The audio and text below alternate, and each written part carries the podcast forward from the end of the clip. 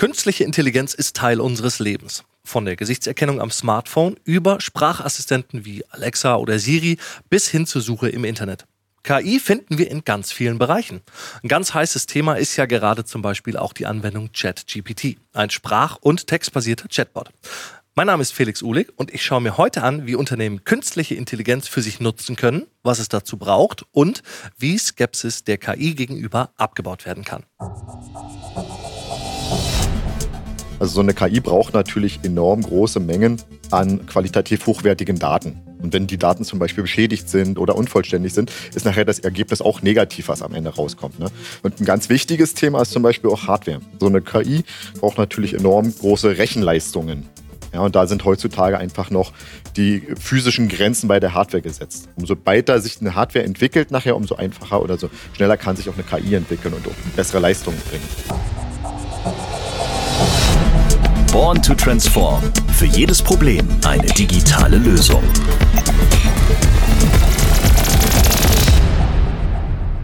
Was glaubt ihr? Wie viele Unternehmen in Deutschland nutzen momentan schon künstliche Intelligenz? 10 Prozent? 20 Prozent oder vielleicht sogar 50 Prozent? Laut einer aktuellen Erhebung des Leibniz Zentrums für europäische Wirtschaftsforschung nutzt jedes zehnte Unternehmen in Deutschland KI. Da gibt es also definitiv noch Luft nach oben. Wie die Einführung von KI in der Praxis aussehen kann, das lasse ich mir heute von Jochen Riedesser, Fujitsu Fellow und Lead Enterprise Architect und René Companini, Marketing Generalist DDTS, erklären. Hallo ihr zwei. Hallo. Hallo Felix. Wir sitzen heute im Fujitsu Headquarter hier in München in den sogenannten Highlight Towers im 16. Stock. Traumhafter Blick ähm, Richtung München Richtung Alpen. Und Jochen, René, für alle diejenigen, die jetzt aus euren Titeln noch nicht ganz so viel rauslesen konnten, was ihr genau macht, erzählt uns doch mal, was macht ihr genau bei Fujitsu? Ich bin seit 24 Jahren bei der Fujitsu, habe ursprünglich in der Forschung und Entwicklung begonnen, habe mich immer auf den Bereich Data Center fokussiert und ähm, seit vor ungefähr zwölf Jahren kam dann das Thema künstliche Intelligenz das erste Mal auf und habe mich dann weiterentwickelt, sodass ich die letzten fünf Jahre, unter anderem auch im Fujitsu Digital Incubation, mich mit dem Thema künstliche Intelligenz befassen konnte und befasst habe. Sehr spannendes Thema. Und nebenzu kümmere ich mich auch um unsere technische Superpower über unsere Fujitsu Distinguished Engineers. Mhm. René? Ja, also ich bin jetzt seit zehn Jahren bei Fujitsu, habe als Data Center Specialist im Vertrieb angefangen, habe da im Public Sektor Großkunden betreut und bin 2018 dann ins äh, Portfolio Marketing Central Europe gewechselt und bin da unter anderem verantwortlich für die Strategien, also für die Marketingaktivitäten ähm, der Strategien der digitalen Transformation und Use-Scale. Ja, und das macht eine Menge Spaß. Also man kommt natürlich mit vielen Themen in Berührung, die die digitale Transformation jetzt sozusagen betreffen. Und da das das Zukunftsthema ist, habe ich da natürlich echt viel Spaß dran, mich darum zu kümmern. Ja. Sehr schön, ja, schön, dass ihr da seid. Ähm, jetzt habe ich es gerade gesagt, jedes zehnte Unternehmen in Deutschland nutzt bereits KI in ihrem Unternehmen. Ist das ein guter Wert? Ist das ein schlechter Wert? Ähm, wie stehen wir da im internationalen Vergleich da? Also 10 Prozent, da ist noch ganz, ganz viel Luft. Man muss natürlich immer gucken, national, international. Fujitsu selber mit seinen Patenten ist äh, bei den Patenten im Bereich künstliche Intelligenz auf Platz 6. Künstliche Intelligenz ist ein ganz wichtiges Thema, aber man darf eins nicht vergessen, es geht bei künstlicher Intelligenz ja eigentlich immer um Automatisierung. Und künstliche Intelligenz ist eigentlich ein Werkzeug. Man muss eigentlich immer diese Prozesse dahinter angucken und muss gucken, wie kann mir künstliche Intelligenz liefern. Um deine Frage zu beantworten, es liegt noch ein Großteil der Strecke vor uns. Da werden noch ganz viele spannende Themen auf uns zukommen. Wie hoch ist denn die Nachfrage nach KI-Lösungen bei euch? Wird die höher im Moment oder ist die immer noch auf einem gleichen Level wie zum Beispiel vor fünf Jahren? Die wird höher, aber die Kunden kommen nicht zu uns und sagen, ich hätte gern künstliche Intelligenz. Die Firmen haben eine Digitalstrategie oder suchen oder erarbeiten eine Digitalstrategie, sind in ihren Märkten Marktführer oder wollen Marktführer werden und brauchen dann die richtigen Werkzeuge, um ihre Digitalstrategie umzusetzen. Und die künstliche Intelligenz ist ja eine hervorragende Möglichkeit der Automatisierung, eine Möglichkeit, Dinge zu automatisieren, die man vorher nicht automatisieren konnte, zum Beispiel ChatGPT. ChatGPT zeigt uns, was mit künstlicher Intelligenz alles möglich ist. Das ist eine Funktionalität, die so vor zehn Jahren noch nicht denkbar wäre, durch die Hardware, durch die ganzen Tools. Aber das Allerwichtigste, das darf man an der Stelle nicht vergessen, ist die Daten. Die Firmen brauchen erstmal die Daten, die Daten in der richtigen Qualität, um überhaupt sich mit dem Thema künstliche Intelligenz auseinandersetzen zu können. Was sind da noch die größten Hürden? Warum haben Unternehmen auch Angst, KI bei sich zu implementieren? Die größten Hürden sind die Daten. Also die Daten in der richtigen Qualität am richtigen Ort zur Verfügung zu haben, um damit zu arbeiten. Das ist das eine. Und das zweite, das ganz Entscheidende ist, eine Firma braucht eine Digitalstrategie. Denn die Daten und die künstliche Intelligenz unterstützen ja nur die Firmenstrategie. Eine künstliche Intelligenz alleine hilft ja keinem, sondern sie wollen quasi sich nach vorne bringen, die Firma nach vorne bringen, die Gewinn steigern, die Qualität steigern und da ist künstliche Intelligenz ein gutes Hilfsmittel. Es gibt ja unfassbar viele unterschiedliche Einsatzmöglichkeiten von künstlicher Intelligenz. Könnt ihr da mal vielleicht ein paar Beispiele nennen, wo auch die Vorteile liegen und welche Bereiche eine künstliche Intelligenz abdecken kann? ChatGPT war ein Beispiel. Ein anderes Beispiel ist äh, Qualitätssicherung. Wenn man zum Beispiel Flüssigkeiten abfüllt und dann mit Kameras guckt, sind die Gefäße in Ordnung, ist die Flüssigkeit, hat die den richtigen Füllstand, könnte man zum Beispiel für Impfstoffe verwenden. Spracherkennung ist ein Thema. Man kann aber auch mit Texten sehr viel arbeiten, zum Beispiel aus Datenblättern, Vertriebstexte für den Online-Shop generieren, Texte kürzen, verlängern oder auch ähm, mit Tönen, mit Geräuschen Qualitätssicherung an Maschinen oder an Rohrleitungen untersuchen. Dafür lässt sich überall künstliche Intelligenz verwenden. Und natürlich gibt es nicht nur Vorteile, wo sind denn die Grenzen von der KI? Also da gibt es noch gar keine richtigen Erkenntnisse. Also ich meine, es wird eine Menge dran geforscht tatsächlich, aber ob es wirklich Grenzen gibt für KI, das steht heute noch gar nicht so hundertprozentig fest. Tatsächlich gibt es aber aufgrund der Forschung Ergebnisse, was die Herausforderungen angeht oder was auch zum Beispiel Erfahrungen angeht. Äh, Jochen sagt es gerade zum Beispiel Thema Datenqualität. Ja, also so eine KI braucht natürlich enorm große Mengen an qualitativ hochwertigen Daten. Und wenn die Daten zum Beispiel beschädigt sind oder unvollständig sind, ist nachher das e- äh, Ergebnis auch negativ, was am Ende rauskommt. Ne? Oder wir haben zum Beispiel auch das Thema Kreativität. So eine künstliche Intelligenz ist zwar in der Lage, bestimmte Regeln oder Muster zu erlernen, aber es kann zum Beispiel nicht kreativ sein. Also es kann zum Beispiel nicht von alleine bestimmte Konzepte oder Ideen entwickeln. Also heute noch nicht. Vielleicht ist das auch noch die Zukunft, aber ich weiß nicht, ob auch alles immer über künstliche Intelligenz gemacht werden muss. Vielleicht ist es auch ganz sinnvoll, Kreativität bei Menschen zu lassen. Ja, das ist ein Thema. Und ein ganz wichtiges Thema ist zum Beispiel auch Hardware. So eine KI braucht natürlich enorm große Rechenleistungen. Ja, und da sind heutzutage einfach noch die physischen Grenzen bei der Hardware gesetzt. Umso weiter sich eine Hardware entwickelt nachher, umso einfacher oder so schneller kann sich auch eine KI entwickeln und auch bessere Leistungen bringen nachher. Also das sind so bestimmte Punkte, die immer so ein bisschen in Richtung Herausforderung gehen oder Einschränkungen. Aber bestimmte Grenzen, ich glaube, da sind wir noch nicht so weit, dass wir heutzutage sagen können, es gibt Grenzen. Es ist ganz interessant, dass du gerade gesagt hast, dass die Qualität der Datensätze ausschlaggebend ist für das, was die KI am, am Schluss rausbringt. Ich habe letztens erst einen Bericht darüber gelesen, dass ähm, eine KI bei Muttermalen dafür eingesetzt wurde, um zu erkennen, ob das Muttermal krebsbelastet ist. Mhm. Und das wurde natürlich immer gefüttert mit Muttermalen, die krebsbelastet sind und eben nicht krebsbelastet sind. Und das Ergebnis war dann, als man dann die KI eingesetzt hat, um herauszufinden, ob eben das Muttermal mhm. krebsbelastet ist, dass die Wahrscheinlichkeit sehr hoch ist, dass das Muttermal krebsbelastet ist, wenn ein Lineal mit im Bild ist. Weil okay. nämlich immer bei den kranken Zellen zur Abmessung der Größe des Melanoms eben Lineal ein Lineal mit im Bild war. Und das war natürlich total bescheuert von den Trainern der KI, das so zu machen, weil das natürlich letztendlich nichts mit den echten Daten zu tun hat. Das ist ein super gutes Beispiel. Das ist nämlich das, was immer als Bias bezeichnet wird an der Stelle. Eine künstliche Intelligenz kann nur das auswerten, was sie lernt. Und man muss ganz genau hinschauen, was sie lernt.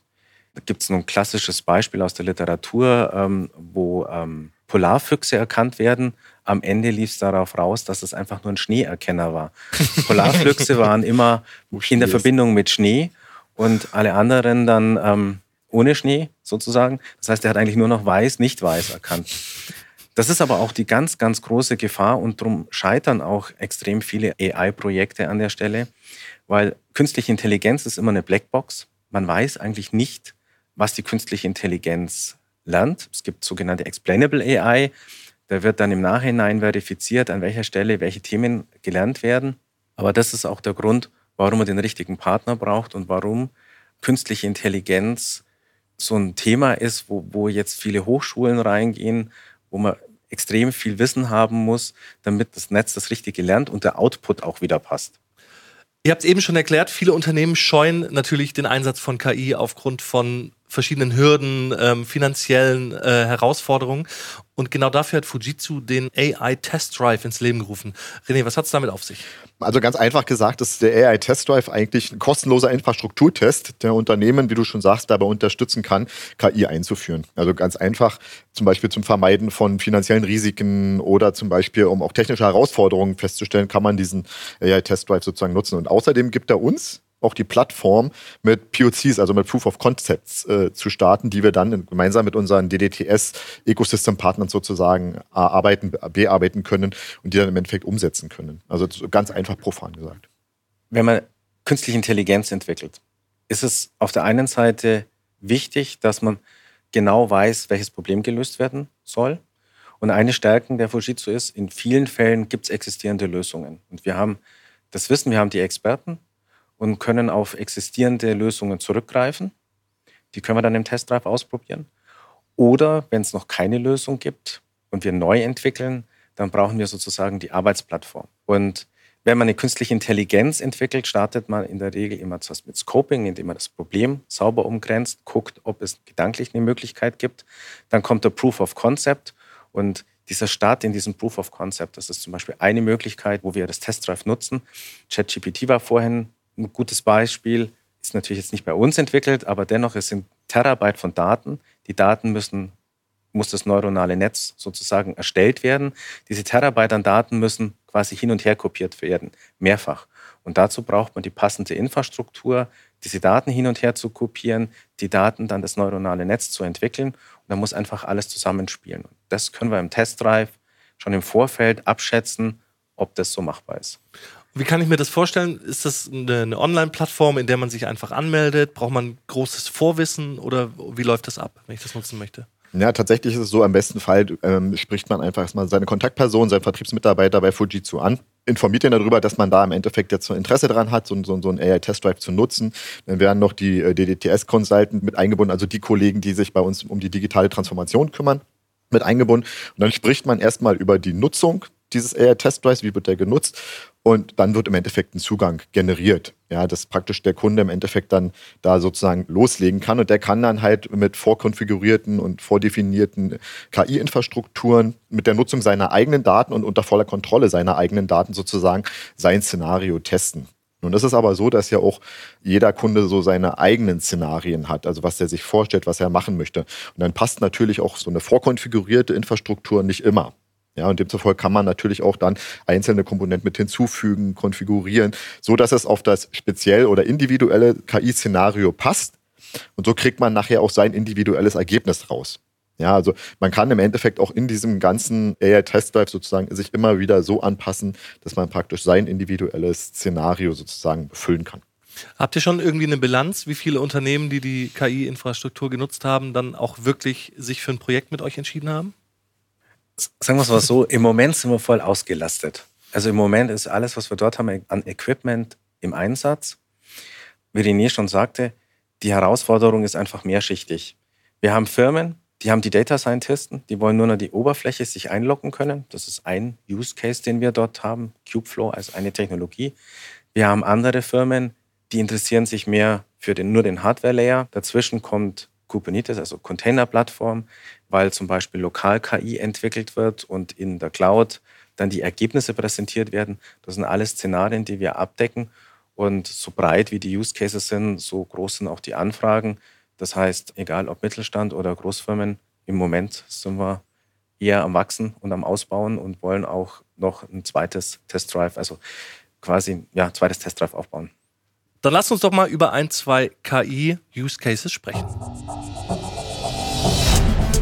Künstliche Intelligenz für die Rennstrecke. Experten von Fujitsu haben ein KI-System entwickelt, das für mehr Sicherheit am Nürburgring sorgen soll. Die Software umfasst unter anderem KI-Modelle zur Objekterkennung.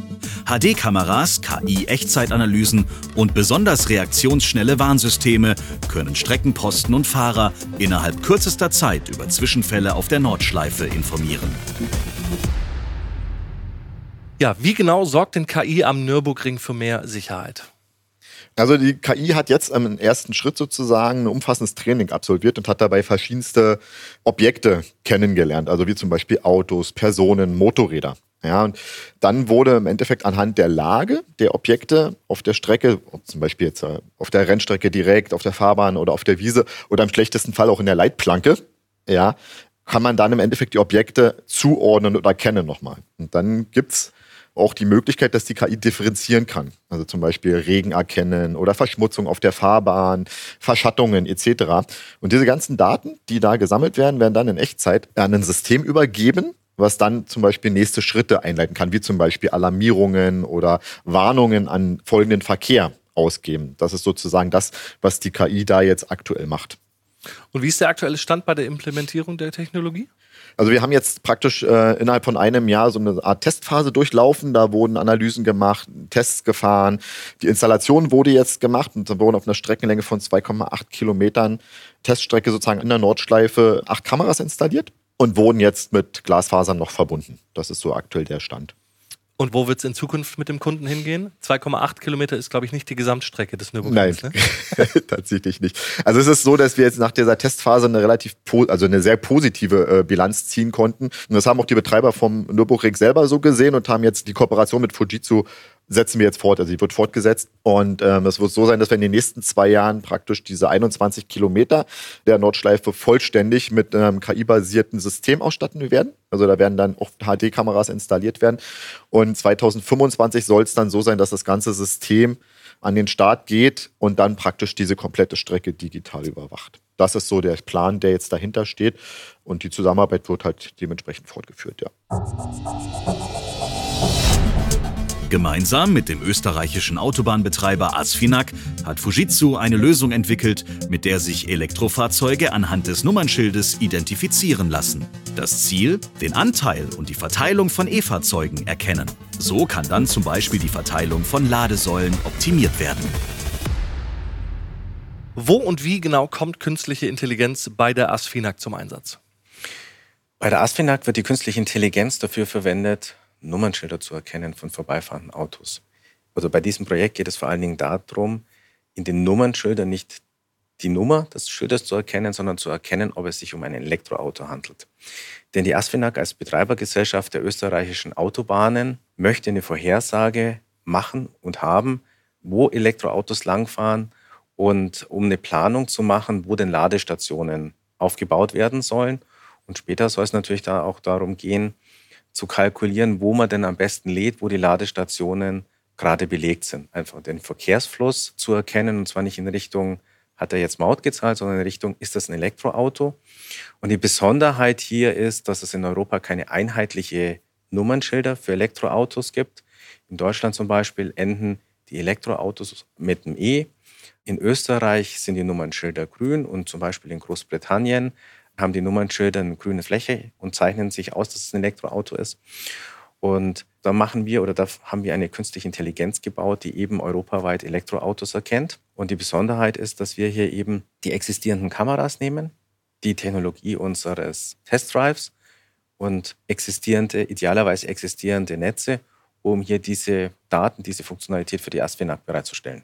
Erzähl uns mal ein bisschen, wie das Projekt zustande gekommen ist. Das klingt also, auch sehr interessant ist es ist sehr interessant. Ähm, die Asfinag als Betreibergesellschaft, die hat natürlich eigene Rechenzentren, weil ja heute schon muss man ja die Mautplakette kaufen. Das heißt, die haben Rechenzentren. Von daher gab es aus der Vergangenheit schon eine Verbindung zwischen Fujitsu und der Asfinag. Durch das, dass ja auch die Fujitsu eben in neuen Technologien, Data-Driven Transformation Strategy oder digitalen Transformation sehr aktiv ist, gab es natürlich einen größeren Austausch auch zwischen dem Management von der Asfinag und Fujitsu. Und dabei ist eben auch das Thema auf die neuen Zukunftsprojekte gekommen und so ist das Projekt dann entstanden, dass wir uns dann hier, die ASFINAG, eben das Projekt entwickeln oder beziehungsweise jetzt erstmal den Proof of Concept, die Machbarkeit von dieser Lösung nachweisen. Wie viele Personen oder wie viele Menschen sind bei so einem Projekt involviert? Das klingt immer sehr umfangreich, sowas.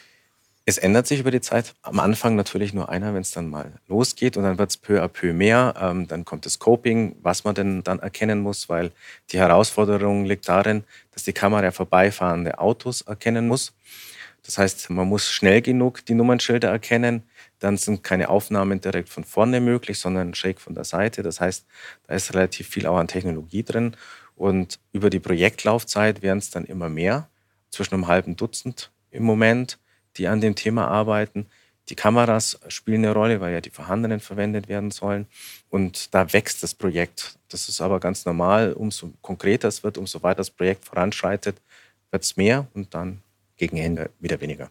Und wie zufrieden seid ihr mit den bisherigen Ergebnissen? Sehr zufrieden, weil einerseits ist die Genauigkeit natürlich wichtig, auf der anderen Seite muss man natürlich auch die Kosten im Auge behalten. Man muss gucken, dass man existierende Modelle und Module verwendet, nicht alles neu erfindet. Von daher sind wir sehr zufrieden, weil wir mit existierender Technologie sehr, sehr gute Ergebnisse erzielen können durch Optimierung. Lass uns doch mal ganz kurz über ein paar Zahlen sprechen. Über welche Anzahl von Fahrzeugen oder Fotos oder Aufnahmen sprechen wir da?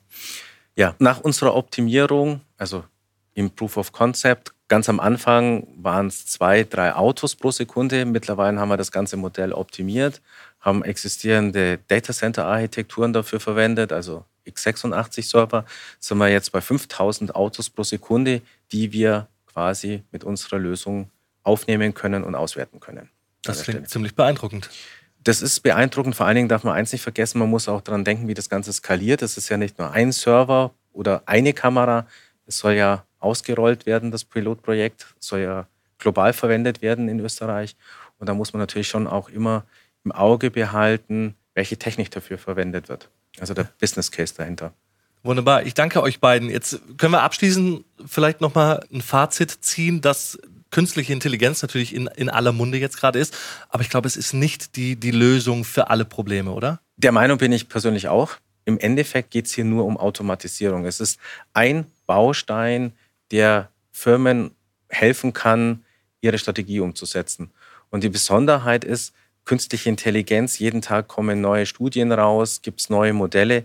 Das ist ein sehr, sehr schnelllebiges Thema. Man muss immer bei dem Thema mit dabei sein, man muss immer vorne mit dran sein. Und für ganz, ganz viele Dinge gibt es bereits existierende Lösungen. Man muss eben, wie gesagt, den Markt kennen und man kann dann eben die existierenden Lösungen verwenden. Und das sind dann lauter wie lauter Bausteine, die man zusammenbauen kann. Und das war ja auch der Grund, warum wir den Testdrive gebaut haben. Einerseits, um die Infrastruktur zu haben, auf die wir aufbauen können, aber auch eben diese ganzen einzelnen Blöcke und die Performance dieser einzelnen Blöcke der Netze, wie eben auch zum Beispiel beim Nürburgring Objekte erkennen, muss man nicht neu bauen, kann man existierende Modelle verwenden und kann die optimieren.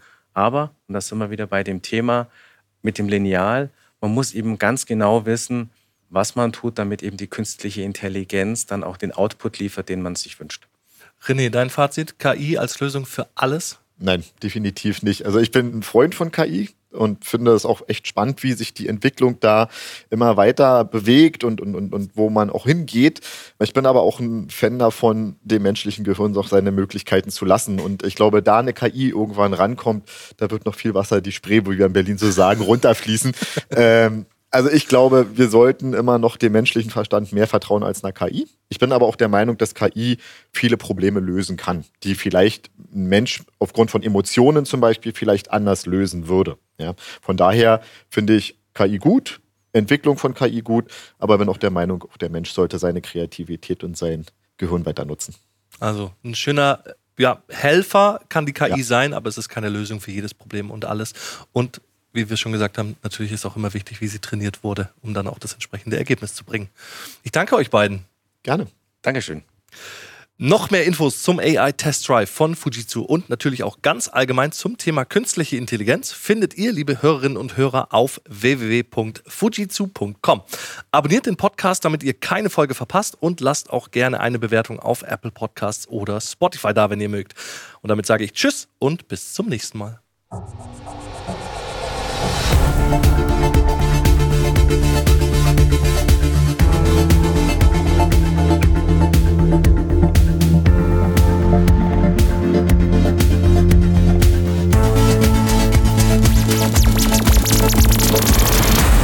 Born to Transform